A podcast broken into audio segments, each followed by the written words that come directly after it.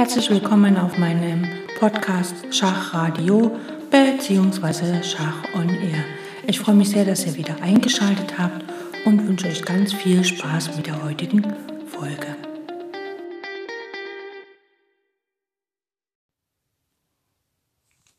Heute werden wir das Kapitel 3 äh, des Buchs Mein System von Aaron Nimzowitsch beenden bzw. abschließen. In dem Kapitel ging es um die siebente und achte Reihe. Und ähm, Aaron Nimzowitsch hat zwei kleine Schematas dazu entworfen. Eins praktisch zur siebten und achten Reihe, dass man zum Beispiel ein Angriffsziel sich konkret auswählt und auch dieses Angriffsziel dann wirklich im Auge behält und nicht ständig hin und her schwimmt, mal so, mal so, mal so. Und es geht nach der Wahl des Angriffsziels auf der siebten bzw. achten Reihe, bemüht man sich, dieses Angriffsziel zu erobern durch konzentrischen Angriff. Konzentrischer Angriff ist in Augen von Aaron Nimzowitsch ein Angriff durch mehr Figuren auf den Angriffspunkt, als es Verteidiger gibt und dadurch kann man den dann erobern. Also wenn ein Bauer, sagen wir mal, zweimal verteidigt ist und aber dreimal angegriffen wird, dann kann man ihn erobern. Oder man versucht diese Wirkungslinie auf der siebten bzw. achten Reihe zu verlängern, indem man den hinternden Bauern durch, ähm, durch Opfer ablenkt oder halt durch Opfer quasi direkt beseitigt. Und es gibt sogenannte Beimanöver, das heißt also, wenn wir einen Punkt auf der siebten und achten Reihe erobern und gleichzeitig Schach bieten, dann haben wir quasi zwei Fliegen mit einer Klappe geschlagen und Aaron Nimzowitsch nennt das das Beimanöver. Dann gibt es noch ähm, praktisch das Phänomen der siebten und achten Reihe, was interessantes im Endspiel. Und dort ähm, gibt es quasi ähm, für Aaron Nimzowitsch den Begriff der absoluten siebenden Reihe, das äh, mit Freibauern, das heißt also, dass ein Turm auf der siebenden Reihe steht und quasi die Wirkungslinie des Turms nicht durch einen gegnerischen Bauern behindert wird. Also die siebte Reihe ist quasi komplett frei. Auf der achten Reihe muss dann natürlich der schwarze König stehen, der muss gefangen sein durch den Turm. Dann nennt man das halt die siebte Reihe ist absolut. Und äh, da ist es so, dass wenn man ein Endspiel hat, äh, Bauer und Turm gegen alleinigen Turm und man hat den Turm auf der siebten Reihe so postiert, dann kann man davon ausgehen, dass es sehr leicht ist zu gewinnen. Nicht immer, aber meistens. Dann der zweite Punkt von diesen fünf Spezialfällen war, dass man halt auf der siebten Reihe, wenn man die Türme dort quasi nebeneinander stehen hat, beide Türme auf der siebten Reihe, dass man dann natürlich immer wieder Schach geben kann, also Dauerschach und Remis erzielen kann in ungünstigen Fällen. Man muss natürlich aufpassen, dass man dann den gegnerischen König nicht ungünstig weglaufen lässt. Dann gibt es auch ein Remis Schaukel oder Mechanismus mit Turm und Springer. Da muss man auch ein bisschen aufpassen, aber es ist eigentlich nicht sehr schwer.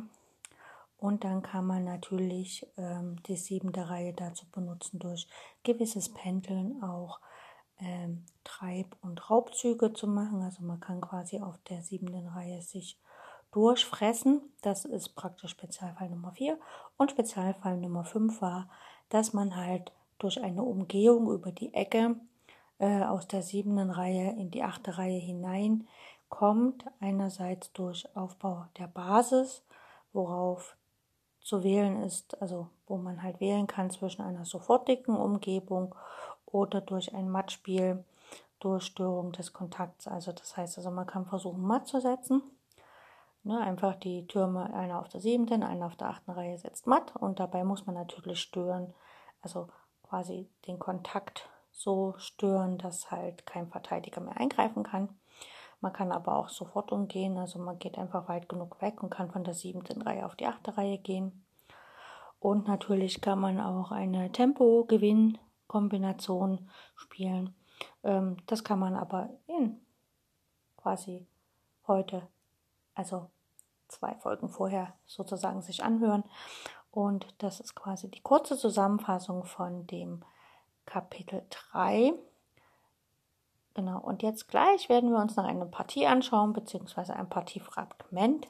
Also dranbleiben.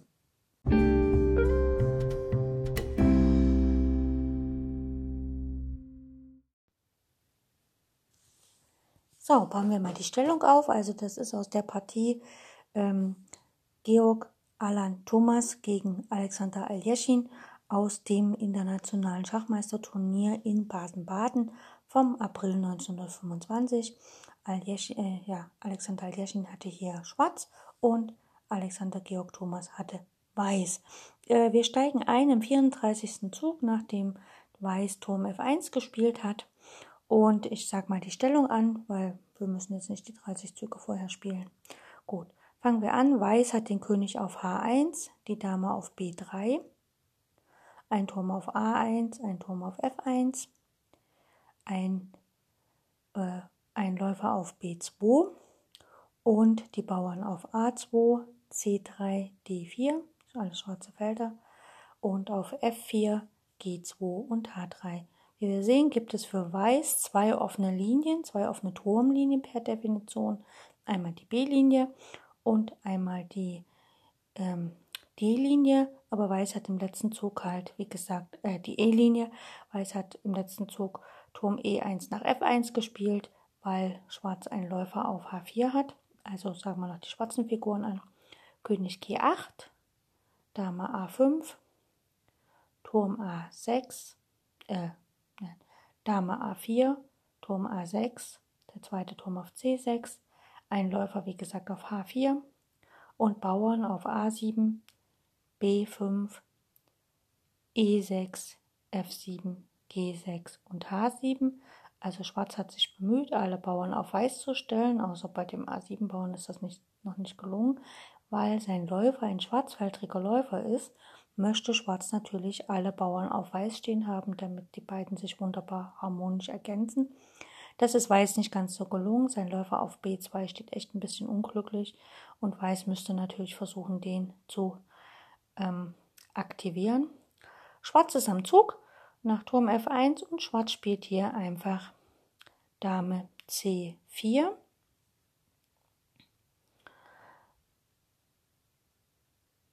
Genau. Ähm, und er möchte natürlich, dass hier die Damen getauscht werden, weil dann hat er den Vorteil, dass er wirklich ganz konkret auf dem Punkt, auf den schwachen Punkt A2 spielen kann. Und Weiß hat hier eigentlich gar keine Wahl. Er kann der A2 nicht einfach hängen lassen. Also wenn jetzt die Dame wegzieht, die weiße Dame vom B3, dann fällt der Bauer auf A2. Das wäre sehr unpraktisch.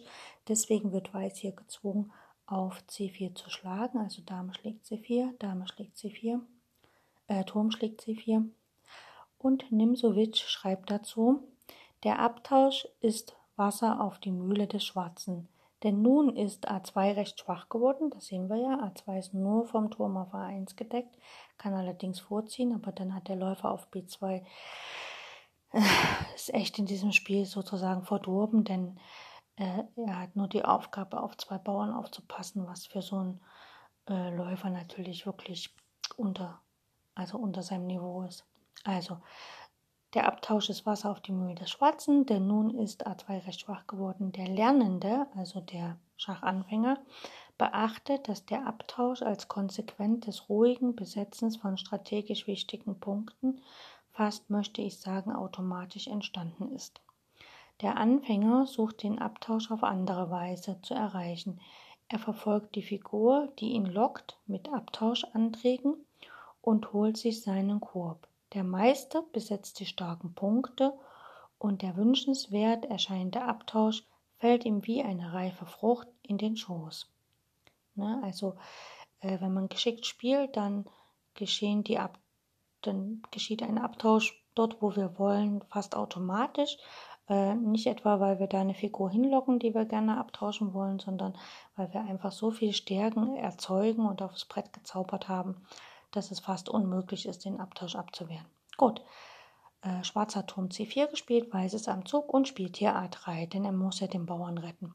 Wie gesagt, nach A3 ist der Läufer auf B2 absolut äh, zu einem großen Bauern mutiert, also er hat kaum Möglichkeiten, sich zu bewegen, denn wenn er weggeht, fällt der Bauer auf A3 Und wenn er aber sich nicht bewegt, dann spielt er eben nicht mit. Also Schwarz hat im Grunde jetzt schon, könnte man sagen, fast eine Figur mehr. Und Schwarz setzt seine Mehrfigur auch ein und spielt Läufer E7, also attackiert den Bauern auf A3 nochmal. Weiß versucht natürlich jetzt so schnell wie möglich seinen zweiten Turm heranzuholen, um einfach, äh, er könnte auch den Turm verdoppeln, ne? er könnte einfach hier Turm A2 spielen und dann Turm A1, aber er entscheidet sich für Turm F nach B1, damit er dem, dem Bauern den Läufer wegziehen kann und sozusagen den Bauern auf B5 attackiert. Und Schwarz spielt in ruhiger Manier einfach erstmal Läufer D6, greift hier einen zweiten Bauern auf Schwarz an, nämlich den Bauern auf F4. Gut, Weiß deckt mit G3, Schwarz spielt König F8, einfach im Endspiel muss der König aktiv werden. Weiß versucht das auch mit König G2 und Schwarz König E7. Ne? Der Läufer, der Bau, König läuft in die Mitte. Also das, die Könige werden zentralisiert. Das ist bei Aaron Nimzowitsch nochmal in meinem späteren Kapitel Nummer 5 großes Thema. Und Weiß spielt hier König F2, Schwarz König D7, und Weiß König E2. Er denkt halt, dass er schneller hinkommt. Schwarz König C6 und Weiß jetzt Turm A2. Er verdoppelt quasi die Türme auf der A-Linie. Schwarz kann das direkt machen mit Turm C nach A4. Hat jetzt quasi beide Türme auf der A-Linie und attackiert quasi den armen A-Bauern schon das dritte Mal. Da muss natürlich Schwarz was, äh, Weiß was tun und spielt Turm B nach A1. Und jetzt sehen wir schon, der Zug Turm B1 ist im Grunde genommen pure Zeitverschwendung gewesen, weil er hätte direkt Turm A2 spielen können. Schwarz spielt König D5. Hm, bin ich richtig? Ja, König D5. Er hat quasi jetzt den König ins Zentrum gestellt, also äh, komplett zentralisiert. Es gibt eine Abart von Schach, wo man auch mit dem König in die Mitte rennt. Da hätte Schwarz jetzt schon gewonnen, weil er sein Ziel schon erreicht hätte. Also die Zentralisierung ist hier vollendet und Weiß kämpft natürlich weiter, möchte auch äh, ins Zentrum und möchte vor allem den schwarzen König nicht nach C4 lassen. Also wenn der schwarze König das Feld B3 erreicht, ist das ganz schlecht für Weiß. Also muss Weiß in Opposition gehen und König D3 spielen. Gut, jetzt spielt Schwarz Turm 6 nach A5. Also er geht nach A5 einfach, damit er Platz hat für den Bauern oder beziehungsweise Genau. So. Weiß versucht jetzt seinen Läufer zu aktivieren mit Läufer C1, denn er kann ja dann mit dem König auf andere Weise nach B3 gelangen. Also er will selber nach B3 gelangen. Und Schwarz spielt hier A6. Weiß spielt Läufer B2, hat keine Wahl. Er könnte ja mit dem König rübergehen, das würde ihm aber nichts bringen. Die Bauern am äh, Darm ähm, am Königsflügel zu setzen, macht für Weiß auch keinen Sinn, weil dann geht der Bauer auf F4 auf Dauer verloren. Und deswegen kann er eigentlich nur noch mit dem Läufer hin und her ziehen. Und Schwarz spielt H5. Ein neuer Angriff. Ne? H5 greift natürlich hier am Königsflügel die Bauern an. Der König steht sehr weit weg und die Figuren sind am Darmflügel auf der A- und B-Linie wegen dem Bauern auf A3 äh, gebunden. Und deswegen versucht er halt da anzugreifen. Wir lesen mal, was Nimsowitsch geschrieben hat. Ein neuer Angriff und noch die logische Folge des Spiels am äußersten Darmflügel, denn die weißen Türme sind an den A-Bauern gekettet. Und selbst wenn wir annehmen wollten, dass die schwarzen Türme von ähnlicher Unbeweglichkeit seien, was übrigens nicht voll zutrifft, denn die letztgenannten können über C4 ins Spiel gebracht werden. Also die Türme, die schwarzen Türme auf der A-Linie, könnte man ja sagen, hm, die können sich auch nicht so doll bewegen, aber die können immer wieder über das weiße Feld C4 zurück ins Spiel kommen und Weiß kann ja nicht so richtig den Läufer ins Spiel bringen und auch die Türme so richtig ins Spiel bringen geht auch nicht, weil Weiß hat effektiv gar keine offene Linie, wo er überhaupt spielen kann. Ne? Und Schwarz hat halt die Wahl zwischen A und B und C-Linie. Also denn die letztgenannten können über C4 ins Spiel gebracht werden, etwa um etwa zum Angriff gegen C3 zum Beispiel. Ne, wenn C3 fällt, dann fällt da noch mehr. So bleibt doch als unzweifelhaftes Plus die Unternehm unternehmendere Königsstellung des Schwarzen übrig. Und das erwähnte Plus überhaupt ins Gewicht fallen könne, denn bei beweglichen gegnerischen Türmen wäre dieser Vorteil beinahe illusorisch. Haben wir einen hinwiederum nur dem Umstande zu verdanken, dass die weißen Türme als Folge der schwarzen Diversion an Atemnot litten. Also Nimzowitsch schreibt hier ziemlich kompliziert. Was er eigentlich sagen will, ist, dass die weißen Türme an sich gar, gar kein Spiel haben. Also selbst wenn sie nicht an den Bauern von A3 gebunden sind, können sie sich hier nicht so schön frei bewegen. Denn äh, auf der E-Linie können sie nicht agieren, weil da gibt es den Blockeur E6, also den Bauern E6, der gedeckt ist von F7. Das heißt, da kommen die Türme gar nicht weiter. Und was wollen die Türme auch? Die können ja gar nicht auf das schwarze Feld wegen dem Läufer auf D6. Also Weiß steht echt ziemlich unbeweglich da und egal wie es. Ne? Und selbst egal, wo der weiße König hinläuft, der kommt ja auch nicht sehr viel weiter. Ne? Genau, so weiter.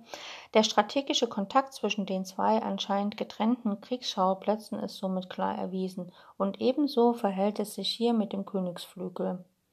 Also H7, H5 soll den weißen Zug H3, H4 provozieren helfen, damit dann das E6, E5 wuchtig wirken, wuchtig wirken kann. Ja, wenn G3 wird dann praktisch bloßgelegt ein im strategischen Sinne sehr lehrreicher Fall, der hiermit dem Lernenden zum Studium empfohlen sei. Also hier ist es so, dass der Zug H5, H7 ähm, droht ja eigentlich, dass Schwarz dann ähm, selber H4 spielt. Dann kann Weiß den zwar rausschlagen, aber Schwarz gewinnt halt den anderen Bauern und die Türme können dann frei schwenken und dann über die andere Seite in das weiße Lager eindringen. Das will natürlich Weiß nicht und deswegen wird Weiß einfach selbst H4 spielen und was natürlich dann ein bisschen ungünstig ist, weil man dann einfach E5 spielen kann und sozusagen ein der Bauern gewinnt, was für Weiß natürlich blöde ist. Ne?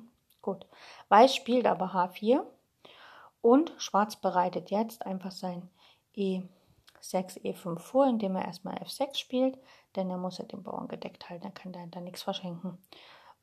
Weiß versucht dagegen zu halten mit Läufer C1 und Schwarz spielt E5. Das wollte er ja machen. Er wollte dort im Zentrum quasi die Stellung öffnen, denn der Darmflügel ist lahmgelegt von Weiß wegen dem A3-Bauern und der Königsflügel funktioniert auch nicht so richtig, also spielt Schwarz, weil auch der König zentraler steht jetzt im Zentrum.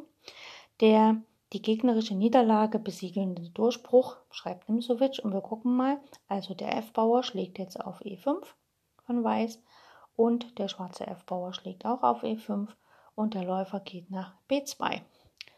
Ähm, Weiß schlägt hier nicht auf E5 nochmal zurück. Weiß würde der Bauer schlagen, G3 würde fallen und damit würde auch H4 fallen, was natürlich sehr schlecht ist.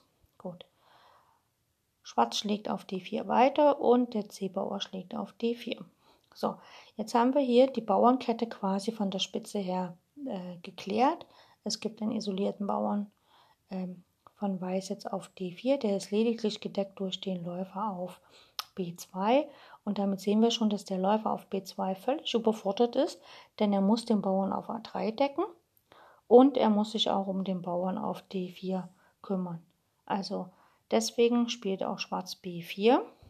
So naheliegend dieser Zug auch ist, so muss es jeden Kenner entzücken zu sehen, dass der Durchbruch nichts anderes wollte als die Beseitigung des störenden C3. Also wir haben eigentlich nur den C3-Bauern praktisch entfernen wollen durch diesen Abtausch hier im Zentrum, damit wir jetzt B4 spielen können.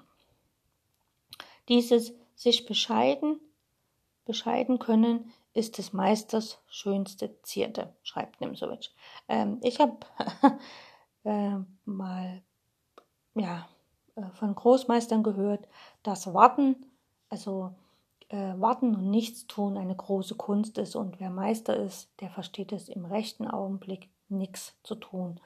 Und im Grunde hat er hier der Schwarzspieler einfach durch den Abtausch quasi erstmal nichts getan, nichts aktiv, sondern lediglich abgetauscht im Zentrum. Aber im Grunde hat er doch was getan, denn er hat einfach den Weg für B4 freigemacht. Gut. Weiß antwortet mit A schlägt B4. Das ist natürlich verheerend, weil jetzt der Turm der Schwarze auf A2 schlagen kann. Und wenn dann der Bauer auf A5 schlägt, dann kann Schwarz einfach auf B2 den Läufern nehmen und Schwarz bleibt mit einer Mehrfigur übrig und hier hat dann auch Weiß aufgegeben. Ne? Und hier wurde uns quasi dieses äh, eingeschränkte Vorgehen, also Schwarz konnte ja noch nicht auf die zweite Reihe vordringen, gleich am Anfang, sondern musste halt einen Zwischenstopp einlegen mit seinen Türmen und dann wirklich geduldig darauf hinspielen, dass er alle Verteidigern des Feldes A3, also des Bauern A3 oder A2, so weit äh, vom Brett beseitigt, dass tatsächlich dann ähm, Weiß auch keine Wahl hat, überhaupt was anderes zu spielen. Natürlich hätte Weiß vielleicht hier auch ein bisschen nach B4 was anderes spielen können. Sag mal mal, er hätte hier nicht geschlagen, sondern er wäre wieder mit dem Läufer weggegangen. Das wäre aber auch nicht anders geworden, weil dann einfach der Bauer noch einen Schritt weiter vorgeht. Ne? Er geht nach B3 und damit muss dann der Turm von A2 weichen und dann fällt halt auch der Bauer auf A3 und letztlich geht dann auch die Partie für Weiß verloren. Jo.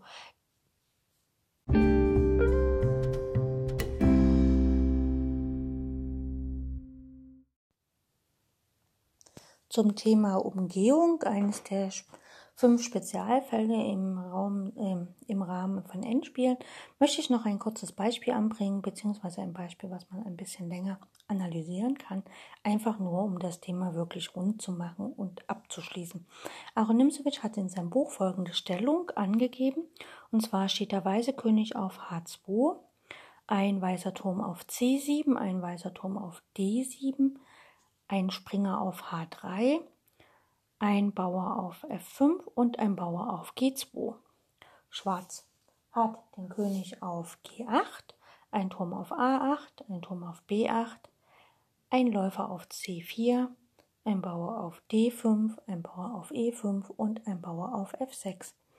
Weiß ist hier am Zug und Weiß führt zunächst die typische Ausgangsstellung herbei, wie vorher schon erwähnt, also in einer der vorhergehenden Sendungen, und zwar indem er erstmal Turm G7 Schach spielt, der König geht nach F8, der Turm geht nach H7 und es droht hier einfach Turm H8 Schachmatt. Also muss der König nach G8 zurückgehen äh, und in die Ecke versuchen zu fliehen und Schwarz spielt hier einfach, äh, Weiß spielt hier einfach Turm C nach G7 mit Schach. Der König geht nach F8 und jetzt kann man einfach Springer G5 spielen.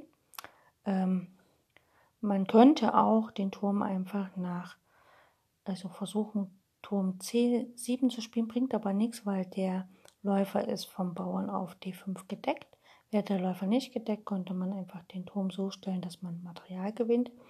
Aber wir spielen hier Springer G5. Äh, schwächer wäre Springer F3, weil dann einfach Läufer E2 kommt. Aber nach Springer G5 folgt F schlägt G5, also der Bauer schlägt. Und jetzt kann Weiß einfach F6 spielen. Und der Turm auf G7 ist gedeckt und es dort undeckbar Turm H8 mit Matt. Das wäre so die erste Stellung. Wenn wir jetzt die Stellung ein bisschen ändern, äh, könnte man, also, oder wir können einfach schauen, dass wir nach äh, Springer G5 kann Schwarz aber D4 spielen. Er muss also nicht nehmen. Und dadurch wäre ja das Feld sozusagen, also wird ja Weiß daran gehindert, F5 zu, äh, F6 zu spielen. Dann spielt Schwarz aber Springer E6 mit Schach. Der Läufer nimmt auf E6 und dann kann der Bauer von F5 auf E6 schlagen. Und der Turm kann halt, wie gesagt, nach F8 gelangen und dann matt setzen. Ne? Also, man, egal was jetzt Weiß macht, sagen wir mal, äh, Schwarz egal was Schwarz spielt, kann Weiß sogar E7 spielen mit Schach. Der König muss nach E8 gehen und dann kann man Turm H8 Schach spielen. Der König geht von mir aus nach D7 und dann kommt E8 mit Dame. Die Dame kann jetzt nicht geschlagen werden, weil es ist auch Abzugsschach vom Turm auf G7. Ich allerdings würde hier vielleicht einfach den Turm ähm, gucken, dass ich ihn auf ein gedecktes Feld stelle und dann mit Turm H8 einfach matt setzen kann. Ne, aber man kann halt auch mit E8 sich nachher eine Dame holen. Gucken wir uns die Stellung mal weiter an. Nehmen wir mal an, an der Stellung ist folgendes geändert. Äh, Weiß hat noch den König auf H2, der, äh, die Türme stehen allerdings jetzt nicht auf Ja, die weißen Türme stehen auf H7 und G7, so wie der eine Bauer auf E6 und der andere, also quasi nach F schlägt E6. Das ist ein kontaktstörendes Schach auf E7, war nur durch Turm E8 zu parieren, worauf aber ein Turm verloren ging. Also man könnte jetzt hier Turm E8 spielen. Ja, einfach damit eben nicht E7 geschehen kann. Dann kommt aber E7 mit Schach. Jetzt muss der Turm auf E7 schlagen und dann kann Weiß auch auf E7 schlagen und hat quasi einen Turm gewonnen, was dann auch zum Gewinn gehört, denn der Turm äh, von E8, der schwenkt einfach nach B8 und dann kommt es letztlich dann doch zum Matt. Ja, Weiß gewinnt leicht, selbst wenn Schwarz noch ein bis zwei freie Bauern mehr hätte, denn dann käme die vorhin betonte Gabe der Türme zur Geltung, denn aus der siebenten Reihe geflüchteten Bauern in den Rücken fallen zu können. Ja, gut. Jetzt schauen wir uns nochmal ähnliches Bild an. Ähm, ja, genau, nach einer ganz kurzen Pause.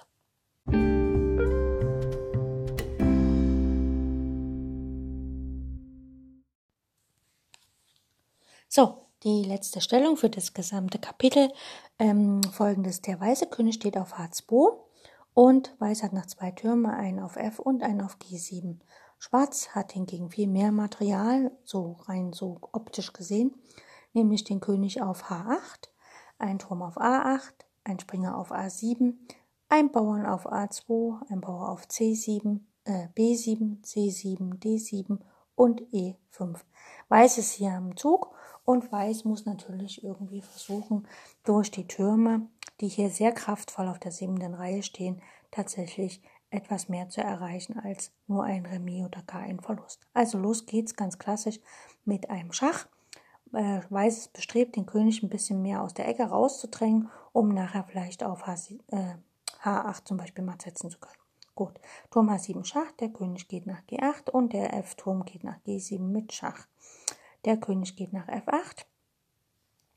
Und jetzt geht natürlich noch nicht äh, Turm H8 Schach, weil der König schlägt den anderen Turm heraus. Ich schlage Turm A8, aber dann kommt halt da A1 mit Dame. Das wäre natürlich sehr schade. Ähm, also man kann noch nicht einmal, ähm, also selbst wenn der weiße König schon auf G5 stände, dann käme einfach König H6 aber wie die wirkliche Sachlage ist, scheint Weiß sich mit ewigem Schach begnügen zu müssen, indes der Schein trügt. Es geschieht zunächst. Turm schlägt D7. So, hier nach Turm schlägt D7 droht erstmal, dass Weiß mit Turm H8 matt setzt. Demzufolge muss einfach äh, der schwarze König parieren. Äh, er könnte jetzt natürlich König E8 spielen, dann fällt aber der nächste Turm. Demzufolge spielt er erstmal König G8. Und nun wiederholt Weiß das kleine Manöver. Er spielt also Turm D nach G7. Ja, er möchte also nicht, dass hier Schwarz irgendwann mal Gelegenheit bekommt, auf A1 sich einen Bauern zu holen.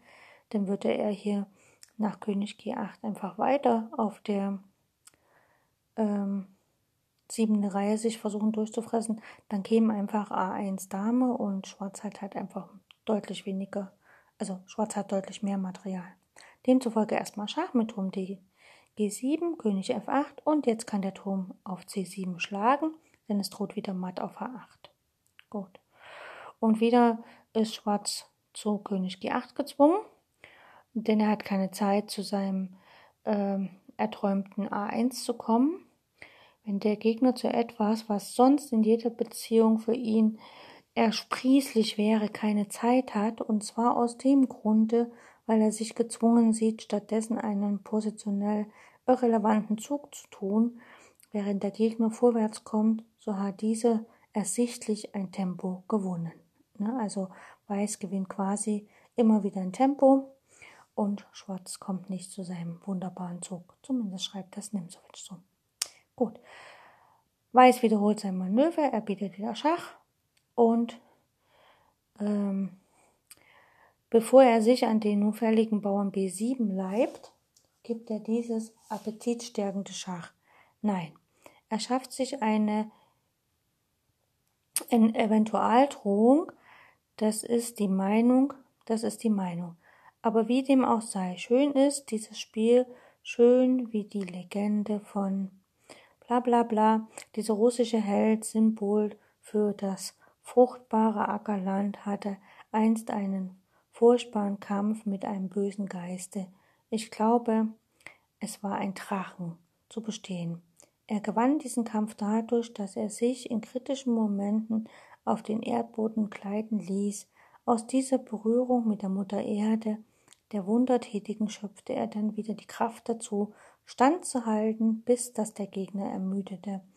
Also ebenso wundertätig erwies sich hier die Berührung mit der typischen Ausgangsstellung, die Weiß immer wieder herbeiführte. Der Schluss verläuft in ähnlichem Stile. So schreibt Nimsowitsch etwas sehr blumisch, aber sehr schön. Also der Turm geht zurück nach G7, der von C, und bietet dem König Schach. Der König muss wieder nach F8 und jetzt kann der Turm erstmal auf B7 schlagen. Es droht wieder Turm H8 und der König muss nach G8 gehen. Das gleiche Spiel nochmal, Turm von B nach G7 Schach. Ne, immer noch kann man halt ähm, Turm A7 kann man jetzt noch nicht spielen, weil einfach wieder A1 kommt mit Damen, also mit Materialgewinn. Und nach Turm B G7 Schach muss der König nach F8 und jetzt kann der weiße Turm erstmal auf A7 schlagen. Es droht wieder matt auf A8, äh, H8 oder A8 in dem Fall sogar. Ähm, Ne, wenn sich jetzt äh, Schwarz eine Dame holt, dann kann Weiß auf H8 mit dem Turm matt setzen. Also spielt Weiß, Schwarz hier Turm schlägt A7 und dann kann Weiß auch Turm schlägt A7 spielen, hat einen Turm mehr und das Umwandlungsfeld A1 ist unter Kontrolle des weißen Turms. Also das würde man gar nicht so erahnen aus der Ausgangsstellung, wenn man die uns nochmal anschauen. Ne, die weißen Türme auf F und G7, der weiße König auf H2, der schwarze König auf H8, der schwarze Turm auf A8, Springer auf A7, jede Menge Bauern, einen auf A2, B7, C7, D7 und E5. Und da würde man gar nicht denken, dass Weiß überhaupt in der Lage ist, hier noch was zu retten. Aber wie gesagt, durch die Ausnutzung der sogenannten Umgehung mit der Drohung immer Turm H8 matt zu setzen, kann Weiß hier natürlich sehr viel erreichen und er kann sogar die Partie für sich entscheiden. Und ich finde, das ist ein wunderbarer Abschluss für das gesamte Kapitel. Ähm, ich hoffe, es hat Spaß gemacht und wir hören uns demnächst mit dem, Kap mit dem vierten Kapitel äh, aus dem Buch von Aaron Nimzowitsch und da geht es um den Freibauern. Ein ziemlich interessantes, spannendes und auch wichtiges Kapitel, wie ich finde. Okay, bis zum nächsten Mal. Tschüss.